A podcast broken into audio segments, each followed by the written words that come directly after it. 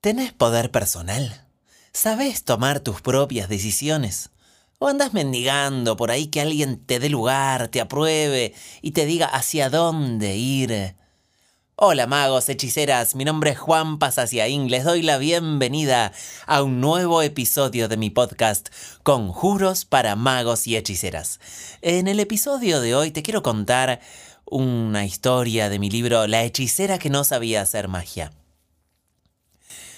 Ahí va, la mujer que vivía con un muerto.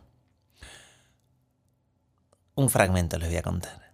¿Cómo me hacía reír tu viejo? Y, el pollo, qué rico que le quedaba. Dame, dame otra porción de papá, nena.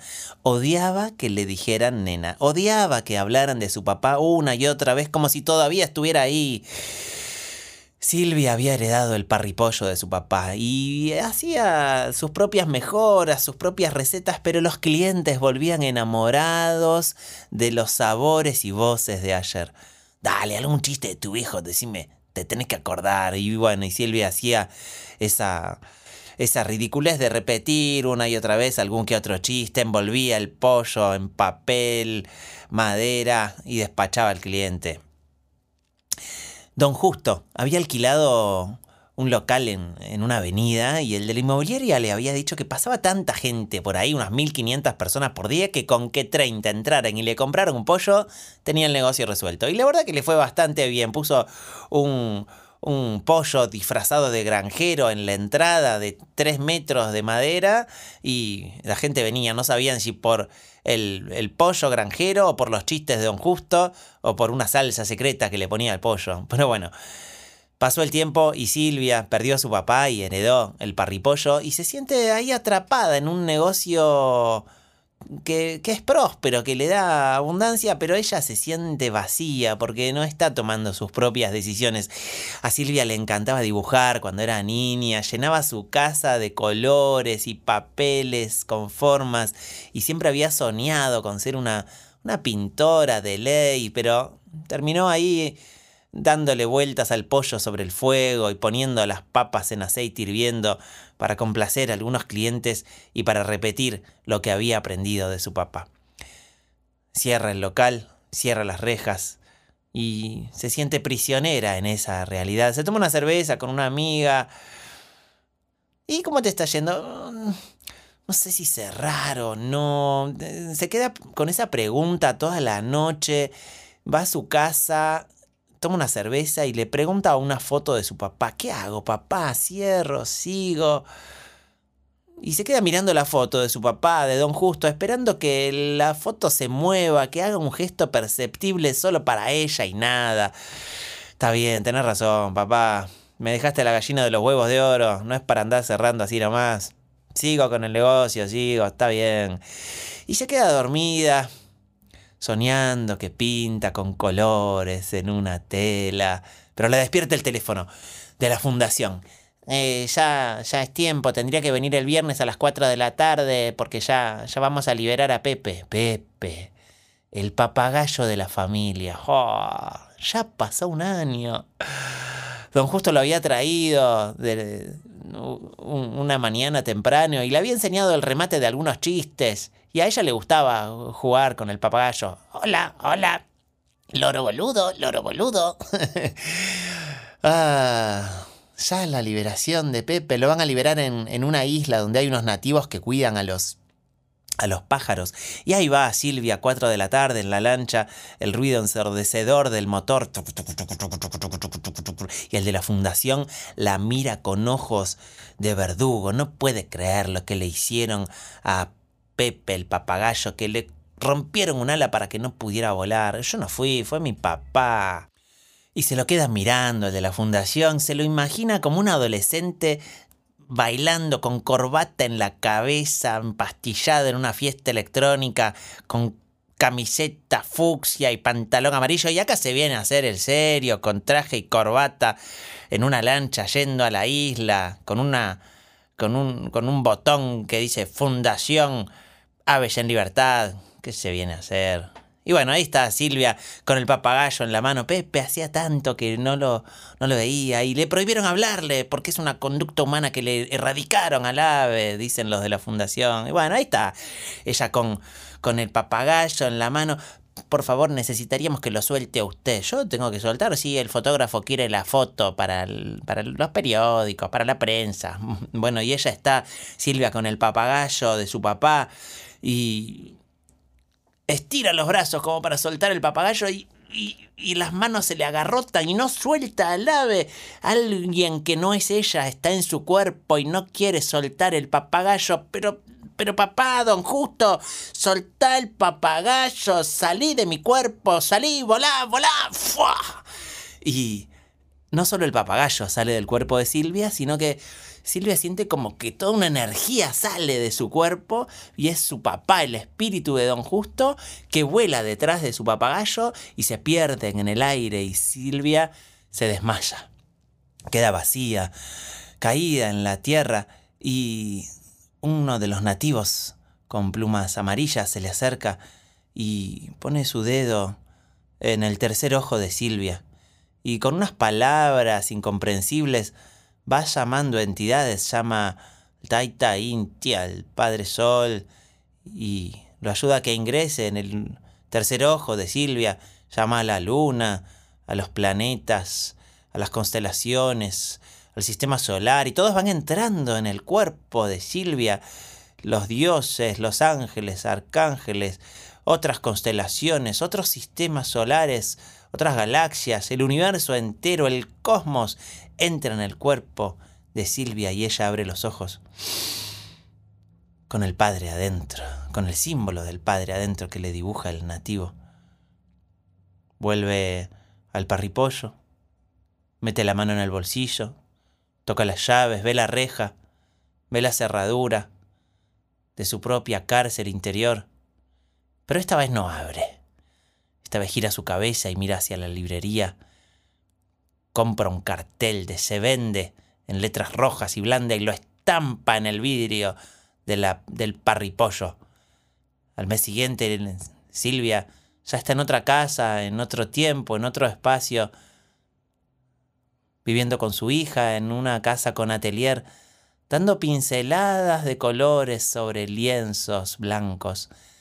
Y celebra poder estar cumpliendo su sueño y pintando y vendiendo sus pinturas, y entra una brisa de viento por la ventana, y mientras ella desliza el pincel por el lienzo, siente que es como el viento, y se va de viaje y acaricia las hojas de una palmera en Brasil, recorre las aguas de una laguna en la Patagonia, viaja por las telas de unas cortinas en Grecia y se posa en una montaña en Colombia. Y así Silvia imagina que es el viento y va viajando por todas las formas y figuras que crea con su imaginación. Silvia, qué lindo ese cuento. La mujer que vivía con un muerto. Ahí te resumí algunas imágenes que hay en el cuento. Si querés leer la versión completa, te recomiendo que abras las páginas de mi libro, La hechicera que no sabía hacer magia, porque hay un montón de imágenes que no te conté que están en ese cuento tan hermoso. Pero te quería contar la, la base del cuento para sentir esa emoción de una mujer que se siente atrapada en repetir la historia que su papá le dejó para ella y no le sale sacarlo afuera, no le sale crear su propia realidad. Y, y, ¿Y por qué no le sale crear su propia realidad? Bueno, es como que ella no tiene poder porque siente que tiene a su papá dentro y el símbolo del padre, de la autoridad, no está en ella, sino que está en este caso en su papá.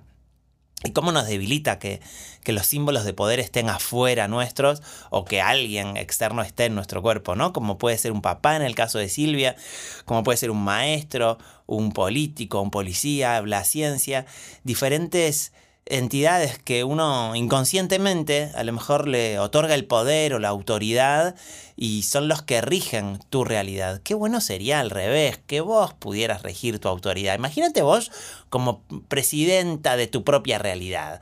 Entonces los decretos no es que te llegan de afuera y, ah, bueno, ahora no se puede, no se puede salir a, la calle por, cuando nos pasó lo de la pandemia, ¿no? Imagínate que vos decís tu decreto, ahora solo se puede disfrutar los viernes a las 4 de la tarde y todos los días a las 4 de la tarde. Entonces todos los días a las 4 de la tarde vos te pones a bailar o a disfrutar o a pintar o a cocinar o a hacer lo que te gusta, como si vos fueras tu presidenta de tu propia realidad o tu autoridad o tu poder. Eh, o imagínate que vos fueras tu, policía de tu propia realidad. Entonces, eh, señorita Silvia, está ilegal eso que está haciendo. Está, está sufriendo ocho horas por día todos los días. Bueno, pero no me gusta este trabajo, le tengo que hacer marche presa o cambie y haga algo que disfrute. Entonces, como vos, autoridad de tu propia realidad, te decís que, hay que disfrutar, que no se puede sufrir y esforzarse. Entonces este tema de, los símbolos que a veces uno tiene desordenados son los que te restan poder personal, porque vos observa tu vida. ¿Te gusta la vida que estás viviendo? ¿O hay algo que te gustaría cambiar? Ayer un amigo en la celebración de la Pachamama me decía, vos fijate, Juanpa, que todo lo que hemos pedido se nos ha dado. Y es hermoso verlo así, la verdad que me encantó. Y, y vos también, esta frase de mi amigo César. Fíjate si todo lo que has pedido se te ha dado. ¡Wow! Y cuando empezás a recapitular y sentís que las cosas que has pedido ya ya están hechas, te animas a disfrutar más. Y si alguna no, no está hecha todavía, es porque a lo mejor no la pediste con tu poder personal o no elegiste que, que se diera en tu realidad. O, o a lo mejor te animaste solo a decir cosas eh, desagradables y se te están dando.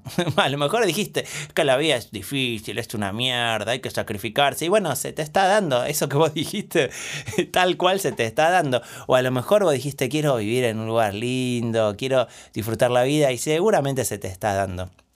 Hay dos arquetipos muy fuertes que tenemos eh, que incorporar y que a lo mejor los tenemos delegados en alguien que son el de la madre y el padre, que eh, en este cuento Silvia lo que hace es sacarse a su papá como arquetipo padre y poner al, al sol con ayuda de este nativo y a la luna y a todo lo que está más allá, a las estrellas, a los dioses, como arquetipo padre dentro de ella. Entonces ella es la que elige ir más allá y hacia dónde ir y qué cosas hacer y por eso le sale cambiar de vida, ¿no? Como a mí me salió también, tenía como, como Silvia esa, ese arquetipo padre puesto en mi papá y en el Dios católico y, y entonces no me salía cuando vivía en la ciudad concretar lo que yo quería concretar o ir hacia donde yo quería, porque me faltaba ordenar mis símbolos internos. Entonces, cuando en la montaña de Machu Picchu yo saqué a mi papá de mi cuerpo e incorporé al Dios Padre Sol como padre, incorporé como el padre en mí, como símbolo, ¿no? Dibujé un símbolo, hicimos como una, una meditación y, y, eso me dio una fuerza de creación personal de realidad muy fuerte para habitar lo que me gusta estar habitando ahora, ¿no? Como por ejemplo ahora mismo grabando este podcast que me hace muy feliz y contándote historias a vos que estás escuchando y que amo contar historias y me encanta poder crear espacios nuevos donde, donde contarte historias. Y el otro arquetipo es la madre. A veces uno no se siente en su lugar. La madre como símbolo es eh, el útero, el que te da lugar, el que te trajo al mundo, el que te siente, que te hace sentir contenido. Entonces, cuando sos niño está bien que siga siendo tu madre, ese símbolo, tu mamá biológica, pero ya cuando sos grande eh, no, no te hace bien que tu mamá biológica sea la madre, porque es una confusión de símbolos y, y nunca te vas a sentir autorizado para donde estés estar en tu lugar. Le vas a tener que preguntar al símbolo de la madre o a tu mamá biológica si quedaste ahí. O le vas a tener que preguntar a, a, tus clientes a ver si está bien lo que estás eh, vendiendo o haciendo, si ese es tu lugar. O le vas a tener que preguntar a, tus eh, amigos o, a, las redes sociales a ver si está bien ese país donde estás viviendo o no. Tendrías que irte a otro. Entonces el arquetipo madre es el que a vos te da lugar te, te hace sentir que donde estés, estás en tu lugar. Y desde ahí podés, eh, no importa si trabajas de, de banquero, me siento en mi lugar. O como yo, que grabo este podcast, acá como narrador de podcast, me siento en mi lugar. Cuando pinto, me siento en mi lugar. Cuando hago un asado en casa, me siento en mi lugar. Cuando eh, alquilo cabañas para turistas, me siento en mi lugar. Donde, donde esté, yo me siento en mi lugar. Porque hice las magias de incorporar el arquetipo madre en mí. Y estos símbolos son algunos de los que vamos a trabajar en, bueno, en la Escuela de Magos y Hechiceras que, empieza hoy. Y también específicamente son los que te ayudan a, a, crear abundancia en tu realidad, ¿no? Porque el dinero le gusta ir hacia el poder. Vos fíjate que todas las autoridades, los poderosos, son hacia donde va el dinero. Porque porque el dinero le gusta ser transformado en, en, valor agregado al mundo. No le gusta a la gente que, que, lo mendiga o que lo sufre o que lo gasta rápido y no genera valor en el mundo, sino que le gusta ser transformado en cosas bellas, hermosas. Entonces, cuando vos tenés poder personal, el dinero viene hacia vos. Entonces, es como una de las primeras energías o símbolos a incorporar para que vos puedas tener una vida de abundancia, de elevar tu calidad de vida y lo que te guste compartir con el mundo, generar un valor agregado de alta calidad. Te cuento esto porque estoy justo inventando un programa nuevo, Negocios Conscientes, que tiene que ver cómo combinar el mundo empresarial que me gusta tanto y el mundo de la espiritualidad que me gusta tanto. Entonces nace este programa de Negocios Conscientes donde vamos a incorporar un montón de símbolos para que puedas un, montón de símbolos en, tu inconsciente, en tu realidad, para que puedas elevar la calidad de ese negocio o la calidad de ese valor que estás dando al mundo. Si a vos te resuena, si tenés un, un negocio y querés hacerlo crecer con espiritualidad, con elevar tu nivel de conciencia, entrate en Instagram y envíame un mensaje con la palabra o con la frase negocios conscientes. Así que ha sido un placer contarte la historia de Silvia contarte estas reflexiones sobre los símbolos de poder que está bueno tener dentro. Deseo que te haya gustado este episodio. Si te gustó, recomendalo, enviáselo a algún amigo o amiga. Y nos encontramos muy pronto en otro episodio de Conjuros para magos y hechiceras. Namaste.